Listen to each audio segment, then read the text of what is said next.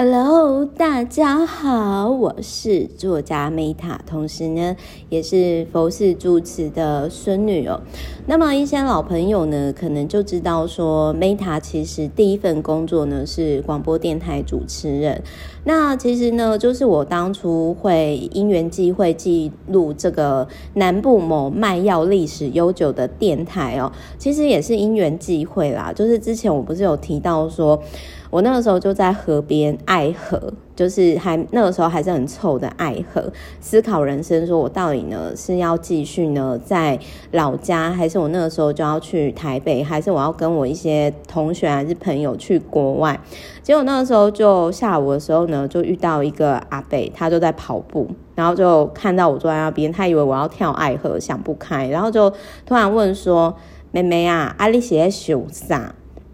然后呢，我就说哦，因为我环游世界刚回来，然后我现在在想，说我到底是要念书呢，还是工作呢，还是要去国外呢？然后呢，阿伯呢就推了推他的墨镜，然后就说：“下，你讲下回你环游世界哦，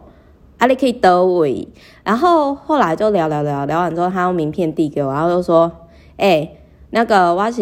这间公司的老板啦，妹妹你明仔来面试这样子就很好笑，所以我其实是因缘际会的，然后进了广播业，然后还是卖药电台，但是后来其实我就是被挖角走了啦，就是我是去另外一家，可是呢，我后来那个时候其实直播还没有出来，我就觉得说天哪，为什么我开放 call in，然后呃就是。做节目就是还要被管，你们根本就不懂，就是听众到底要什么东西。就我以前就自我感觉良好，就是那个时候才二十几岁的时候。但是那个时候很有趣的是，我印象中我的节目部主任曾经跟我说过一件事，因为好像他就笃信佛教嘛。然后有一次我就说哦。我是佛寺住持的孙女啊，然后他就想说怎么可能，然后他就说，那你会默背心经吗？我就说会啊，这我五岁就被逼着念，这是小 case，然后我就开始哦，观自在菩萨行深般若波罗蜜多时，我就开始这样子背，然后呢，我我我的那个主管就推了推眼镜，然后就觉得说，Oh my God，amazing，反正 OK，我 anyway 唠那么多呢，是因为。那个时候很有趣的是，就是我印象很深刻，就是不止一家，就是我主管、老板或者是那个呃节目部主任都曾经跟我说过，说 Meta，你知道吗？你的声音很特别，而且很好听，就是在我状况好的时候。然后我那个时候就想说，哦，真的。所以后来想想吼，Meta 没有去做声优啊，还是做配音，好像很可行吼，对不对？但是。我又很喜欢跟人接触啊，一直躲在那个荧幕后面哦，其实我也很无聊。但是事实上证明，我必须要说，Meta 真的不太能够靠颜值吃饭呢。因为我发现我 Podcast 的感觉跟 YouTube 的感觉，我发现就是说，嗯，Podcast 比较适合我，就是或者是像那个文字啊，也比较适合我。我好像就是不太适合那种就是露脸的，比如说。直播或者是影片，好，跟各位开玩笑，题外话一下。那为什么我要讲让声音啊干净清凉，身体变得超健康哦？哦，人家说面有面相嘛，然后比如说一个人的文字啊，也可以代表那个人。其实声音也是哦。那声音哦，我想要讲一下，我讲一个自己比较偏门的价值观啦，就是很多人就会说，哎呀，我 Meta 那个你当初啊，怎么没有去那种管顾公司？因为其实我环游世界回来之后，很快就环岛演讲超过一百场了嘛。但是我那个时候其实。没有很想要成为职业讲师，为什么呢？其中有一个部分本就是，我觉得职业讲师啊，如如果今天啦是像我这样子录 podcast，或者是说。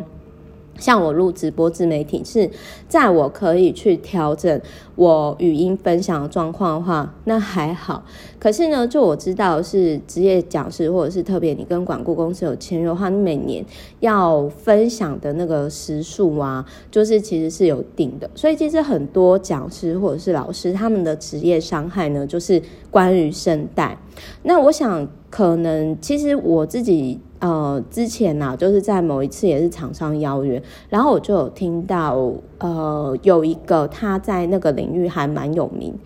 但是其实我觉得他他其实做创作者。他会比较快乐。可是他因为他勉强自己去，嗯、呃，当然也是可能 maybe 他的选择或者是生活上不得不，所以他就是必须要当讲师或者是。嗯，当老板，所以那个时候我在第一次见面的时候呢，我听到他的声音，我被吓到，因为他的声音好干哦，就是非常干，然后而且就是他的本人跟他网络上所呈现的形象呢，其实是差很多的。那也因为我跟那个连友其实不熟，所以而且其实我也不好意思，我也不好意思跟他讲说。天呐，你的声音跟以前那个时候，因为其实我跟那个连友认识超过五年，但他一开始的声音呢，其实没有那么干，可是他现在他的他的声音呢，其实是很很干的，很干的，就是我觉得应该是可能 maybe 为了公司获利还是什么，就是讲话讲太多，那他再继续这样下去吼，那个。我喉咙上，我觉得一定会出问题。但是因为我也跟他不熟，因为有时候其实你不熟的人，你见面都说：“哎，你身体健康有问题。”哎，这样子每个人都会不爽吧？好，所以呢，让声音干净清亮，身体变得超健康。这一本书有一个很有趣的测验，就是大家可以听完这个 podcast 之后呢，开始做健康检测。声带的健康检测，就是首先呢，你大口吸气。然后就开始很像合唱团这样，哈哈哈哈哈，这样子就是，然后你持续看看，你可不可以就是同一个声音持续，女生是十二秒，然后男生是十五秒，只要你码表计时超过，那就代表你声带目前还健康。那因为其实呢，Meta 以前是合唱团的，我是有代表学校出去比赛的，所以其实我自己呢。在状况好的时候，像这种测验啊，其实我呃，我大概其实最高是可以超过二十四秒以上，就是嗯，大概特别是运动之后肺活量有比较大的时候，然后我我想讲一下，就是说。虽然我看起来好像平常讲很多，比如说 podcast 或者是直播嘛，然后，然后，而且我又爱喝刺激性的东西，什么咖啡、酒之类的。但我必须要讲，我觉得要保护声带最好的方式就是不要讲超过限度的话。所以，当我今天我已经觉得我喉咙很累的时候，我也不会勉强我自己去。去做这件事，然后另外他还有提到这本书有提到说，像最近脑中风的那个啊，就是有点难过那个 AI 学校执行长啊，就是说他这本书有提到，他说如果你的声音突然开始变得很奇怪、沙哑，然后卡卡的，其实你要特别注意，那也有可能是脑中风的前兆哦。好，所以总而言之就这样，那就是说，呃，就是。反正我自己是